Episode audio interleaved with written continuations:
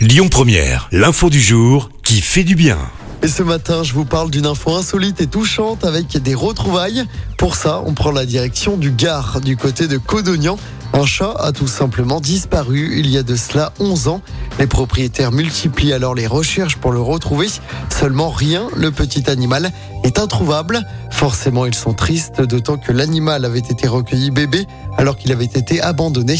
La famille noie alors son chagrin et décide de prendre quatre autres animaux, deux chats et deux chiens.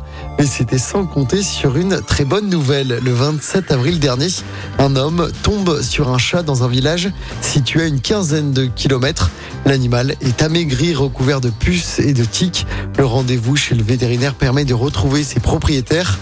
Et 11 ans après, la famille a donc pu le récupérer. Le petit chat lui a pu découvrir de nouveaux compagnons de jeu.